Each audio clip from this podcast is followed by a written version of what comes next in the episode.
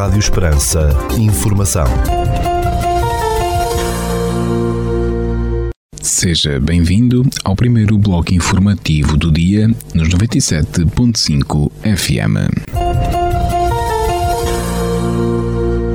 Estas são as notícias que marcam a atualidade nesta quarta-feira, dia 3 de agosto de 2022. Notícias de âmbito local.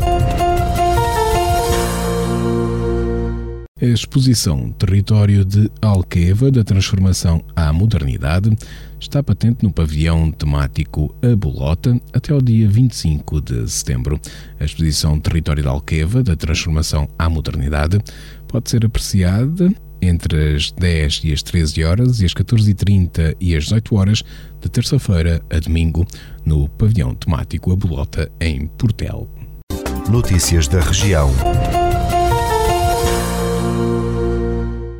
O trânsito nas autoestradas paralelas à autoestrada A6, entre Alvas e Ucaia, no distrito de Porto Alegre, está condicionado desde o dia 6 de junho e durante quatro meses devido à empreitada da nova ferrovia.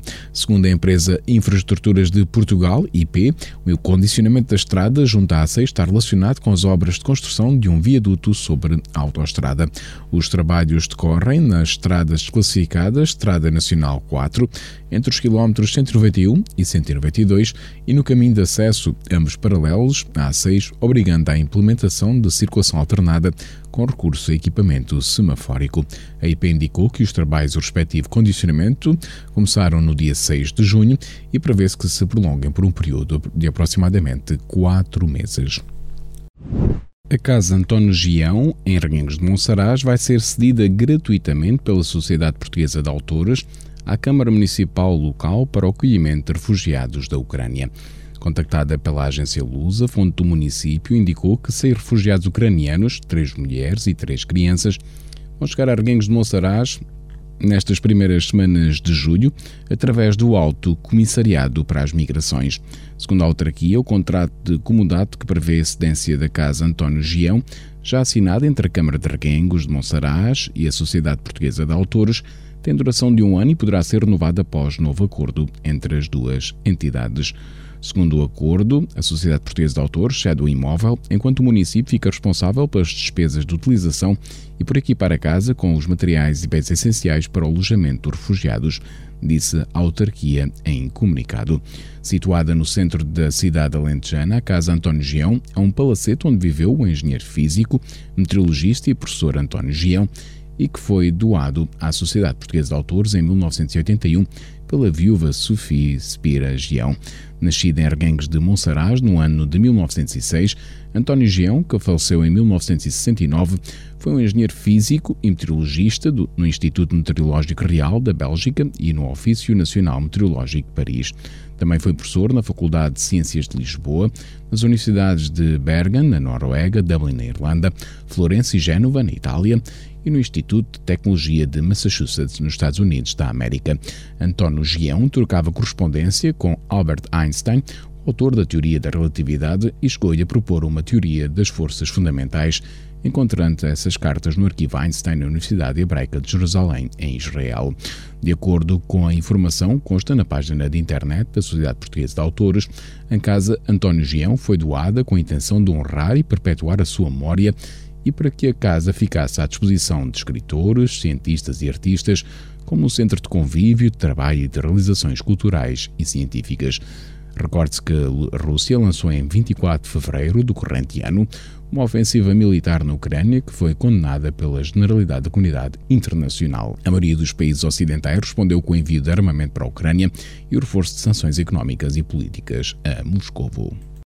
A ACUS, Associação de Agricultores do Sul, em Beja, será uma das entidades organizadoras do terceiro Congresso Luso-Espanhol de Pecuária Extensiva e Desenvolvimento Rural, marcado para os dias 1 e 2 de dezembro deste ano, em Cáceres, Espanha. Segundo a ACUS, também estarão na organização as cooperativas agroalimentares de Espanha, a Federação dos Agrupamentos de Defesa Sanitária Ganadeira e a União dos Agrupamentos de Defesa Sanitária do Alentejo. O objetivo do evento é debater e divulgar os aspectos técnico-científicos e de política agrícola associados à pecuária extensiva e destacar os seus benefícios ambientais, territoriais, económicos e sociais. American Properties, em parceria com a IHG Hotels and Resorts, vai investir 16 milhões e 800 mil euros na construção de um hotel Holiday Inn Express em 2023 no centro histórico da cidade de Évora. Num comunicado divulgado, American Properties refere que, situado na zona de, das Portas da Viz, o novo hotel tem a abertura prevista para o verão de 2023 em vários edifícios renovados perto da Praça Central em Évora uma cidade que tem o estatuto de Património Mundial da Unesco. No comunicado, a empresa precisa que o hotel preservará uma fachada clássica em linha com o património envolvente, mas terá um interior moderno e sofisticado, oferecendo 76 quartos, uma piscina, restaurante, lounge bar e salas de reuniões. O Holiday Inn Express Évora tem uma localização privilegiada dentro de uma área de grande riqueza histórica e cultural, o projeto de renovação e subsequente investimento demonstra a crescente procura turística em Évora e a confiança da Mercan em Portugal na sua generalidade. Estamos encantados por acrescentar esta marca hoteleira de renome mundial ao nosso portfólio, afirmou o presidente da Mercan Properties, Jordi Villanova, citado no comunicado. O empreendimento criará cerca de 100 postos de trabalho, 70 destes durante a fase de construção e mais 30 postos de trabalho permanentes, a serem criados assim que o hotel abrir, indica o comunicado, adiantando que este é o segundo projeto da American Properties em Évora, após o Hilton Garden em Évora, cuja primeira pedra foi colocada em 2021. Mundo de Aventuras é o título da exposição de João Fonte Santa que pode ser visitada em Évora convidando os visitantes a reinterpretar imagens e narrativas que ditaram a identidade portuguesa. A mostra está patente no Centro de Arte e Cultura da Fundação Eugênio de Almeida, situado em plena Acrópole de Évora. Segundo a Fundação Eugênio de Almeida, a iniciativa pode ser visitada até fevereiro de 2023 coloca em perspectiva a identidade e história portuguesa através da reanálise de imagens e narrativas. Assente em três núcleos, a exposição Mundo de Aventuras resulta da interrogação e construção das histórias e mitologias nacionais por parte do artista. A identidade nacional entre o berço da nação e a portuguesa é o tema explorado no primeiro núcleo, enquanto o segundo aborda imagens publicadas no relato dos exploradores portugueses Hermenegildo Capelo e Roberto Evans, no livro De Angola à Contracosta, as grandes telas que abrem a exposição representam imagens daquele livro, originalmente publicado em 1886, segundo a Fundação Jean de Almeida. O terceiro núcleo é centrado na fauna africana, com telas de cores fortes e traço preciso, como um paraíso selvagem domesticado pelas armas e caça dos exploradores humanos. Esta última parte da mostra, e trabalhada sobre um original de banda desenhada português, anónimo e datado de 1977, no qual se mitifica o herói branco em ação numa África em guerra. Com curadoria de José Alberto Ferreira, Mundo de Aventuras é apresentado pela organização como um exercício de desmontagem das imagens de narrativas constituídas por imagens de dominação, no que Marie-José Mondenzin caracteriza como descolonização do imaginário. Natural de Évora, João Fonte Santa é um dos artistas mais representativos da sua geração indicou a Fundação de Almeida. O trabalho do artista aborda a incessante multiplicação de instâncias produtoras de imagens, a sua circulação na cultura de massas e a legibilidade ideológica destes processos.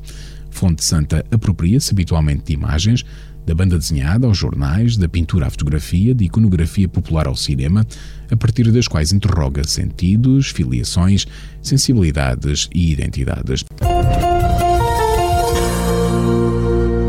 Ficamos agora com a atualização da informação a partir da sala de situação do Comando Territorial de Évora da Guarda Nacional Republicana. Bom dia, senhores ouvintes. Fala-vos o Sargento-Chefe Manuel Seabra da sala de situação do Comando Territorial de Évora da Guarda Nacional Republicana para vos informar acerca da atividade operacional desenvolvida no dia 2 de agosto de 2022. Na área de responsabilidade deste comando ocorreram quatro acidentes de viação, sendo duas colisões e dois despistes dos quais resultaram danos materiais – Registámos ainda três incêndios agrícolas na localidade de Arraiolos e Redondo, tendo ardido no total cerca de 3 hectares de pasto. No âmbito da criminalidade foram registadas nove ocorrências, sendo três crimes contra as pessoas, três crimes contra o património, dois crimes previstos em legislação avulsa e um crime contra a vida em sociedade. foram ainda efetuadas duas detenções, sendo uma em flagrante delito pelo crime de condução sem habilitação legal e outra em cumprimento de mandado de detenção e condução. No âmbito contra a ordem nacional, registramos 81 infrações à legislação rodoviária. Damos ainda continuidade às operações Escola Segura, ano letivo 2021-2022, Resina 2022, Floresta Segura 2022, Fuel 2022, Melro Exames Nacionais 2022, Desconfinar Mais, Verão Seguro 2022, Hermes Viajar em Segurança e Operação Campo Seguro 2022. Devido às condições atmosféricas adversas de tempo quente que se fazem sentir, pede-se a toda a população que evite comportamentos que possam potenciar incêndios. Por hoje é tudo. A sala de situação do Comando Territorial de Évora, estante efetivo desta unidade, deseja a todos os nossos ouvintes o resto de um bom dia. Ficamos agora com a efeméride do dia.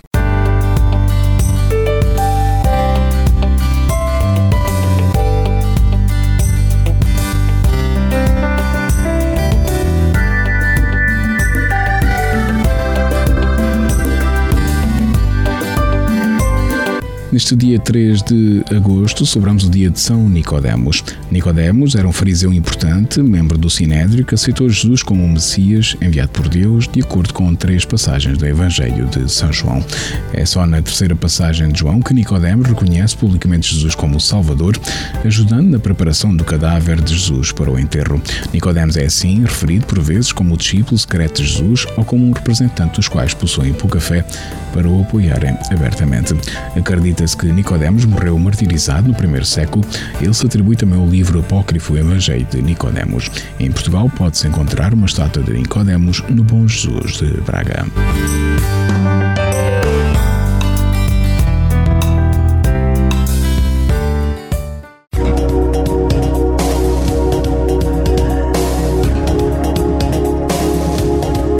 Segundo o Instituto Português do Mar e da Atmosfera, para esta quarta-feira, dia 3 de agosto, no Conselho de Portel, temos céu pouco nublado, com 37 graus, temperatura máxima, 15 de mínima e o vento sopra fraco de oeste. Já para a capital do distrito, na cidade de Évora, para esta quarta-feira, 3 de agosto, temos céu limpo, com 37 graus, temperatura máxima, 16 mínima e o vento sopra moderado de noroeste.